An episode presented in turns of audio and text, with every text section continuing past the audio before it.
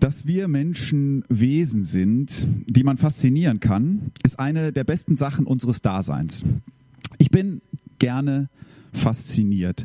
Jemand hat mal gesagt, in der Faszination umarmt dich die Wirklichkeit. Stell dir das Gegenteil vor, nichts in dieser Welt hätte nur die geringste anregende Ausstrahlung auf dich. Es gibt Menschen, die, die sowas erleben. Und das ist furchtbar. Zum Glück gibt es das aber. Etwas oder jemand fasziniert dich, packt dich, verzaubert, begeistert, überzeugt, überwältigt dich. Du bist hin und weg. So. Was es ja auch gibt, und das ist ja relativ oft so, dass nicht du fasziniert bist, sondern der andere ist von etwas oder jemandem in dieser Art und Weise fasziniert. Ähm, und diese Situation, dass andere hin und weg sind, die gibt es in zwei Versionen. Version 1, du kannst dich mitfreuen mit dieser anderen Person. Ja, äh, du beginnst sogar dich selbst zu interessieren. Ähm, es könnte dich auch faszinieren, was den anderen fasziniert. Version 2, dir wird mulmig. Du findest das eigenartig. Du hast so den inneren Drang auf die Bremse zu drücken. Du möchtest aufklären. Denn leider können sich ja Menschen auch für Dinge oder Personen begeistern, wo man eher sagen sollte, Mindestabstand einhalten, auf Abstand gehen. Von fasziniert bis verstrahlt ist es oft nicht so weit. So, nun steht im Zentrum des christlichen Glaubens die Faszination von einer Person.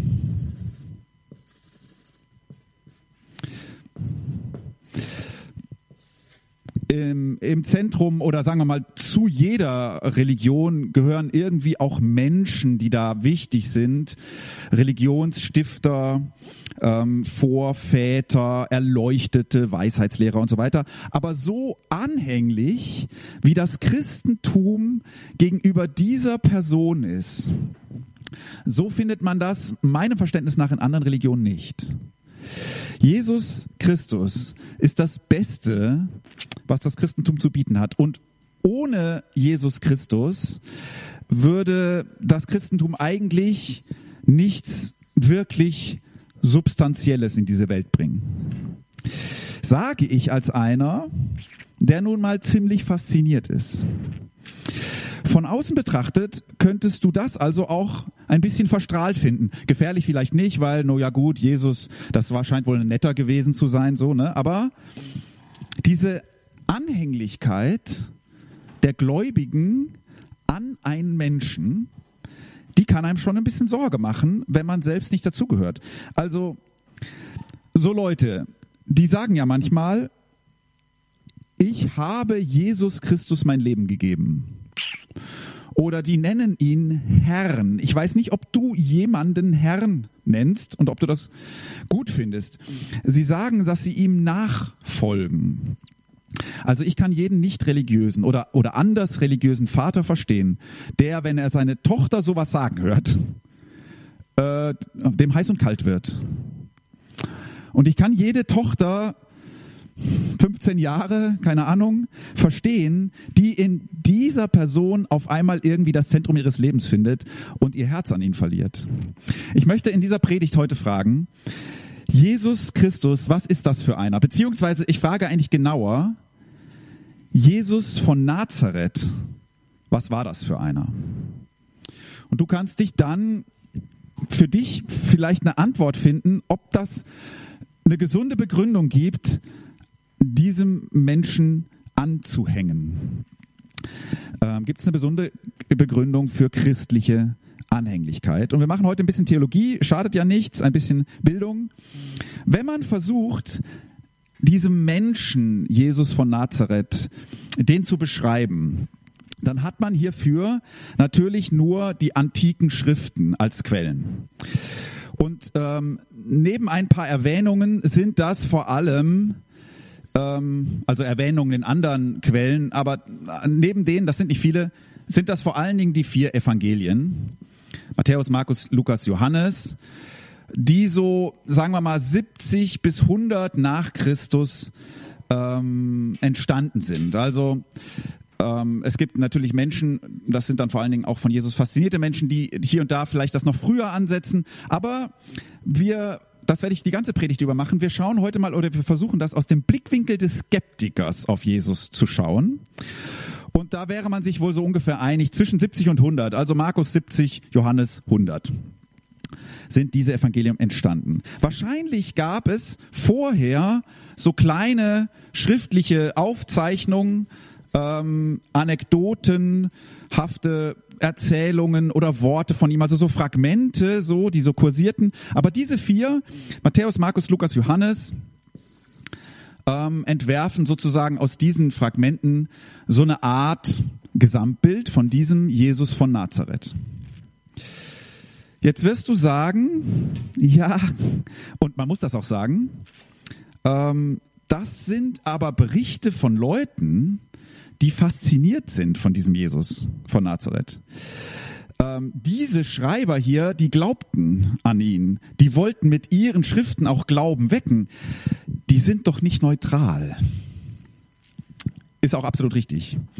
Äh, keine Frage. Deshalb hat die Jesus-Forschung die letzten 200 Jahre lang sozusagen versucht, aus diesen Texten herauszudestillieren, was kann man denn über den historischen Jesus da irgendwie sagen, gesichert sagen? Und diese Forschung, 200 Jahre so etwa her, oder, oder seit 200 Jahren, die hatte so ihre Höhen, Höhen und Tiefen, die hat ihre Extreme, ähm, ich sag mal, das eine Extrem wäre vielleicht, diese Texte, die sind so heilig, so göttlich, äh, und, und, zwar wort, wortwörtlich, dass einfach alles, was da drin steht, ähm, die historische Figur Jesus beschreibt. Punkt.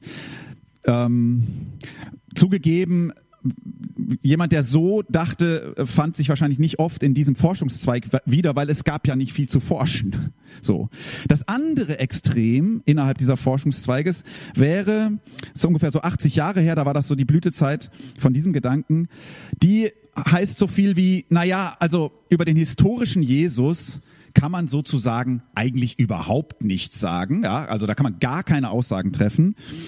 Ähm, man weiß eigentlich gar nichts mehr. Man kennt nur noch den nachösterlichen Jesus sozusagen. Wir können nur noch sagen, was haben denn die Christen nach Jesus geglaubt, wer Jesus war. Weiter kommt man nicht. Alles andere, was sie über diesen Jesus sagen, ist Mythos. Ähm, aber interessanterweise, Bultmann war ein Vertreter dieser Richtung oder der bekannteste, fanden sie, der Mythos ist aber super wichtig. Also der weckt Glauben an Gott es ist quasi gar nicht wichtig zu wissen, was historisch wirklich dahinter steckte. So, das wären die beiden Extreme. Dazwischen gab es alle möglichen Abstufungen und innerhalb der letzten 200 Jahre auch echten Fortschritt und Entdeckungen. Stand der heutigen Forschung auf der Suche nach dem historischen Jesus, da ist man viel weiter. Am Ende ist man wahrscheinlich nicht. Ähm, man weiß zum Beispiel heute, oder man sagt heute, okay, diese vier Evangelien, ähm, das ist eigentlich das ist halt das Einzige, was wir haben. Natürlich sind die mit Intention geschrieben, aber das ist wirklich eine Menge Stoff. Muss man erstmal haben. Man wird außerdem vorsichtiger mit so Urteilen, das hat er gesagt, das hat er sicher nicht gesagt, oder so und so war er, so und so war er nicht. Man wird vorsichtiger damit. Man hat einfach gemerkt, ähm, diese Jesusbilder, die Theologen da so herausfinden und dann zeichnen, die ähneln ganz auffällig der Agenda bestimmter Leute. Also zum Beispiel findet der Sozialismus dann den Jesus, der die Reichen kritisiert und das Geld ablehnt. Und der Hedonismus sieht in ihm den Lebenskünstler. Die Evangelikalen, die finden natürlich den Missionar, der zur Entscheidung aufruft. Ähm, der Humanismus findet den Kritiker an religiösen Institutionen. Die Befreiungstheologen, da sieht Jesus fast aus wie Che Guevara. So, also man hat gemerkt, objektive Forschung hin oder her, aber die eigene Faszination spielt immer mit ins, ins Jesusbild. Das kann man auch nicht ganz abschalten, ist aber schon mal gut, das wahrzunehmen. Was auch hilft, den historischen Jesus zu beschreiben, ist darüber hinaus, dass wir einfach viel mehr über das Judentum zur Zeit Jesu wissen als noch vor 100 Jahren. Ähm, und ja, das nimmt man auch ganz anders ernst heutzutage, dass Jesus vor allem erstmal das war, ein Jude. Ich werde jetzt versuchen, im Folgenden gleich, ähm, mal nur das einfließen zu lassen in das Jesusbild, was ich versuche zu zeichnen, was ähm, heutiger Stand der Forschung ist. Also so ein bisschen pauschal gesagt. Die Forschung kann sich auch irren, das weiß sie auch. Äh, und ich versuche sozusagen also den Blick des Skeptikers einzunehmen, ähm, den Blick des bisher nicht so Faszinierten. Und ich beschreibe quasi damit erstmal das, was man mindestens über Jesus sagen kann, wenn man kritische antike Quellenforschung betreibt. Was man heute sozusagen mindestens zu wissen glaubt. Wer wissen will, auf welche Arbeit ich mich da stütze, also für Leute, die das interessiert, hier, das wäre das, das Buch Gerd Tyson, Annette Merz, der historische Jesus. Das ist irgendwie so eine Art Lehrbuch äh, an der Uni, so für die Mathematiker. Das ist so der Lambacher Schweizer, würde ich mal sagen, ähm, über diese historische Jesusforschung, die man der, im Studium durchnimmt. Meines Wissens nach. So, und in die Mitte ähm, der Predigt stelle ich so einen Satz, der wird immer wieder so ein bisschen auftauchen. Tadam. Ähm, aus Markus 1, Vers 22. Es gibt keinen Grund äh, an der Historizität dieses Satzes anzuzweifeln, liest sich im Markus-Evangelium. Sie waren, also Leute von damals, sie waren von seiner Lehre tief beeindruckt, denn er lehrte sie nicht wie die Schriftgelehrten, sondern mit Vollmacht. Was man von Jesus sagen kann, kurz was zu seinen Daten sozusagen. Er ist kurz vor, der, vor Ende der Regierungszeit Herodes I. geboren worden kurz vor der Zeitenwende, wenn man so will. Ähm, er ist der Sohn eines Bauhandwerkers Josef und seiner Frau Maria. Er hat mehrere Brüder, Schwestern, von manchen kennt man sogar die Namen. Er wächst in einem Dorf in Nazareth auf, das ist in Galiläa, Bergland. Er genießt eine jüdische elementare Schulbildung und er kennt sich später dann als erwachsener Mann auch ziemlich gut in der jüdischen Tradition aus, in den, in den religiösen Schriften der damaligen Zeit. Und er wird ähm, während der Zeit seines öffentlichen Wirkens, und das waren zwei oder drei Jahre, also ihr müsst euch das mal vorstellen, das ist weniger als eine Amtszeit eines amerikanischen Präsidenten. Während dieser Zeit wird er Rabbi genannt. Und als ein solcher Rabbi hatte er ganz offensichtlich eine gewaltige Ausstrahlung auf die Leute, die ihm da so zuhörten, ihn erlebten. Man kann heute sagen, und diesen Begriff habe ich aus diesem Buch, er war ein Charismatiker. Ich zitiere mal aus dem Buch, er war ein Mensch, von dem eine schwer erklärbare Anziehungskraft ausging, faszinierend für seine Anhänger, irritierend für seine Gegner. Nicht alles, was dieser Mann sagte, war völlig neu. Ja, noch nie gehört, hat er sich äh, Wahnsinn, was in seinem Kopf da entstanden ist. Nee, nee. Das meiste ist ziemlich gut verwurzelt im jüdischen Denken. Aber in seinem Mund bekommen Worte eine völlig andere Kraft offensichtlich. Er hatte Charisma. Was hat er überhaupt gesagt? Im Zentrum seiner Worte stand, und das bestreitet heute kaum noch einer, die Botschaft vom anbrechenden Himmelreich. Ja, darauf hoffte dieses Volk auch schon, schon lange. Ähm, davon sprachen auch die Gelehrten, das anbrechende Himmelreich. Aber er sagte jetzt, es kommt, es geht los, es ist nah. Und wenn du ihm zuhörtest, wenn er über das Himmelreich sprach, dann, dann fingst du tatsächlich an zu glauben, dass es nah ist. Und jedenfalls ein Teil seiner Zuhörer. Andere reagierten genau gegenteilig. Wenn man Jesus zuhörte, hörte man offensichtlich einen Mann, der überzeugt davon war, dass eine ganz grundsätzliche Wende kurz bevor steht oder vielleicht sogar schon geschehen ist, weil Gott sich dem Menschen oder der Menschheit zuwendet. Ähm, er sagt mal, und das klingt jetzt seltsam, aber es ist, das gehört zu der seltsamen Jesusfigur, wenn man historisch fragt. Er sagt mal, ich sah den Teufel wie ein Blitz vom Himmel fallen. Also das, da, da, da, hat, da ist etwas, hat sich schon bereits geändert in dieser Welt. So. Was man auch sagen kann, wie Johannes der Täufer, das ist so eine Art Vorläufer von Jesus, ähm, gut möglich, dass Jesus von ihm inspiriert war, von diesem Johannes, und dann aber über ihn, ihn hinausgeht. Wie Johannes der Täufer glaubte er offensichtlich an ein kurz bevorstehendes Gericht Gottes, aber bei ihm bekommt jetzt die Gnade Gottes und die Menschenfreundlichkeit Gottes eine, ein so großes Gewicht, dass nicht mehr Angst vor Strafe irgendwie Grund ist für Umkehr, sondern ähm, die Begeisterung über Gottes Zuwendung. Ein Bild, was er manchmal für seine Zeit, um seine Zeit zu beschreiben nahm, war, es ist wie eine Hochzeit. Lasst uns feiern. So. Tief in diesem Jesus von Nazareth steckte ein Gottesbild, das der alten Tradition nicht widersprach, aber in seiner, ich nenne das jetzt mal Unausgewogenheit, tatsächlich anziehend war, anders anziehend. Dieser König, dessen Himmelreich da kommt, der ist vor allem ein Vater. Und das ist er vor allem, und das ist auch besonders bei ihm, vor allem für die Vaterlosen, für die Einsamen, für die Kranken, für die, für die, mit denen du nichts zu tun haben willst, für die Verlorenen, für die, die man Sünder nannte. Vor allem für die. Das war auffällig. Er, er hatte dieses Charisma auch deshalb, weil er das, was er da sagte, verkörperte. Er umgab sich tatsächlich dauernd mit diesen Leuten. Und er blieb als Rabbi ein einfacher Mann des Volkes. Der hielt sich mehr in Galiläa da oben auf, im Ostfriesland des damaligen äh, Israel, als da, wo, der, wo, wo die Party ist in Jerusalem.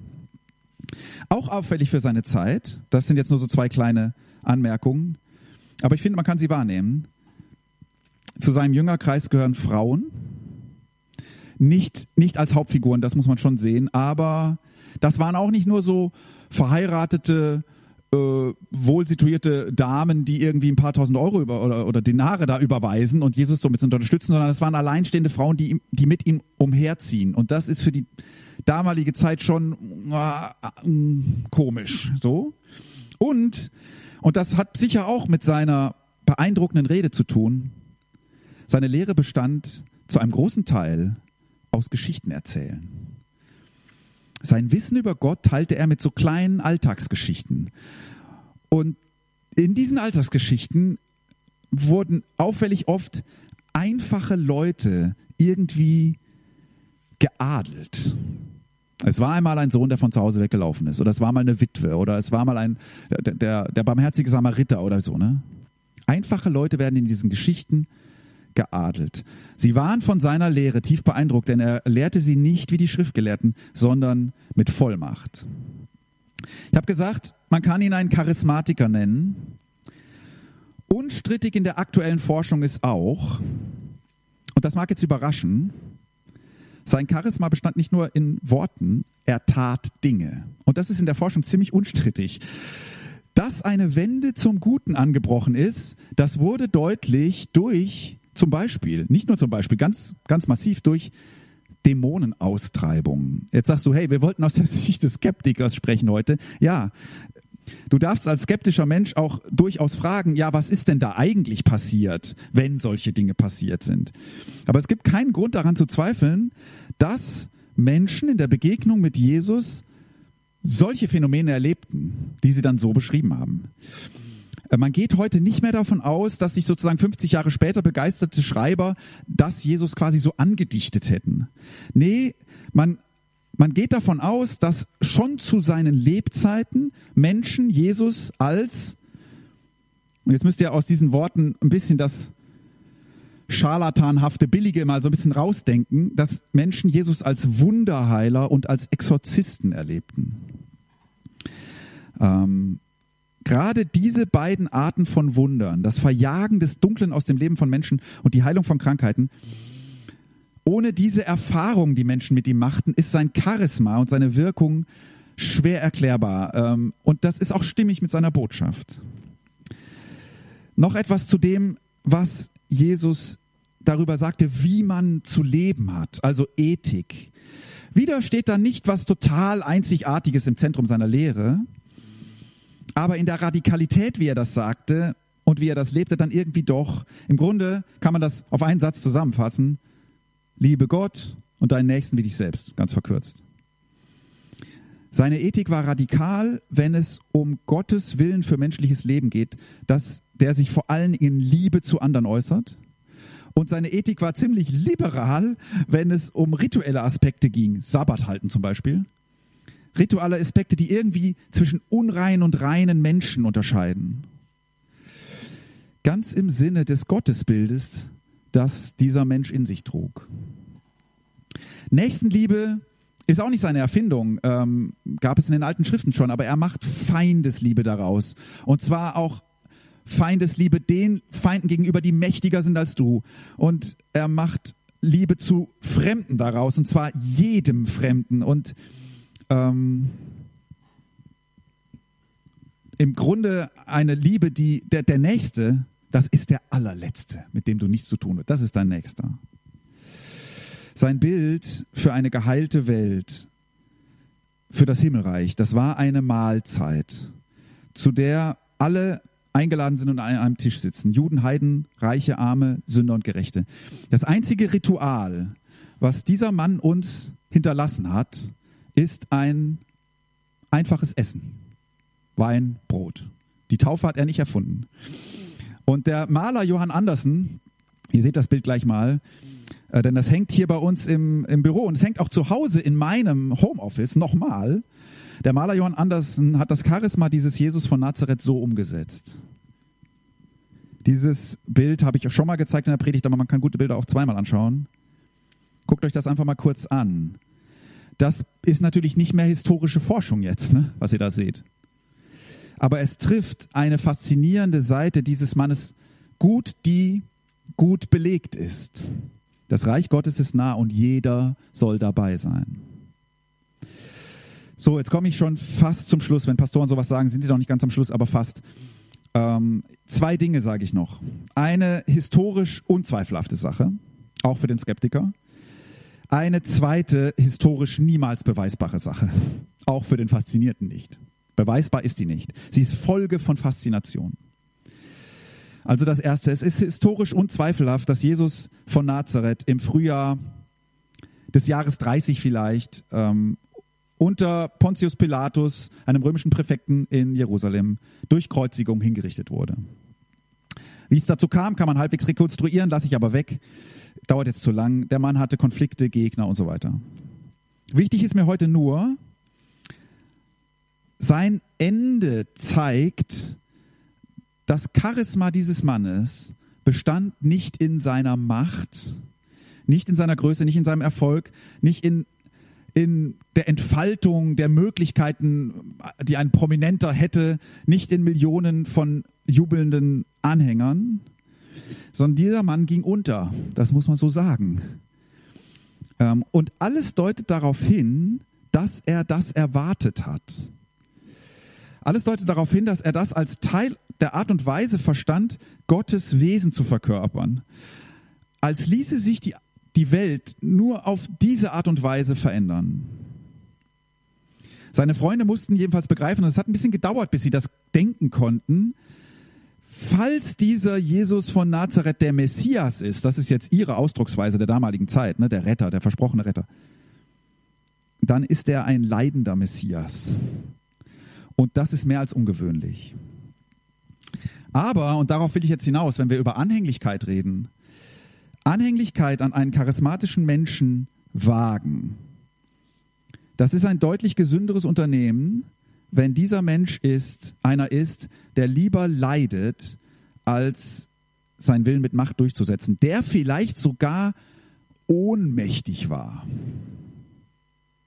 Denn wenn aus Faszination Anhänglichkeit wird, dann ist die Vertrauenswürdigkeit dieses Mannes der zentrale Faktor, ähm, an dem sich entscheidet, ob, aus dieser, ob, ob diese Anhänglichkeit zur Freiheit führt oder zur Abhängigkeit. Jesus von Nazareth griff nicht nach der Macht. Er starb als ein von der Gesellschaft Verstoßener. Seine Freunde hatten zu viel Angst, um, um, sagen wir mal, ihm auch nur noch zum Schluss wenigstens die Treue zu halten. Die liefen weg. Nur ein paar Frauen blieben in seiner Nähe. Diesem Mann ging es nicht um sich. Was war das für einer? So einer war das. Und nun, und jetzt verlasse ich den Raum ähm, von Erkenntnissen, die man irgendwie über, über historische Forschung sich erarbeiten kann. Nun sagen Menschen, und ja, es sind begeisterte Menschen von ihm, die sagen, so wie der, so ist Gott. Das Wesen Gottes selbst spiegelt sich in diesem Menschen. Und das steigert sich zu der Aussage, dieser war und ist Sohn Gottes. Die neuere Jesusforschung hat anders als noch vor ein paar Jahrzehnten, es kommt immer mehr zu der Ansicht, Jesus hat das zumindest auch selbst von sich geglaubt, so von sich gedacht. Er glaubte nicht nur, das Himmelreich ist nah und ich sage es jetzt den Leuten, sondern es kommt auch vor allem durch mich, in mir. So, das Kreuz machte diese Hoffnung beinahe kaputt. Die Auferstehung, und das, die kann dir keine Uni dieser Welt irgendwie herbeibeweisen. Die Auferstehung ließ seine Anhänger verstehen, was ein paar vielleicht anderthalb Jahre vorher ahnten, als sie von seiner Lehre tief beeindruckt waren. Denn er lehrte sie nicht wie die Schriftgelehrten, sondern mit Vollmacht. Die letzte wichtige Frage ist eigentlich nicht, ist Jesus so wie Gott? Die, die letzte wichtige Frage ist eigentlich, ist Gott so wie Jesus? Und, und wenn der das ist, dann bist du in dieser Krise, in der wir gerade stecken, nicht allein. Dann ist Gott ein Charismatiker. Dann ist Gott ein Charismatiker, dessen Ausstrahlung dich jeden Tag aufstehen lässt.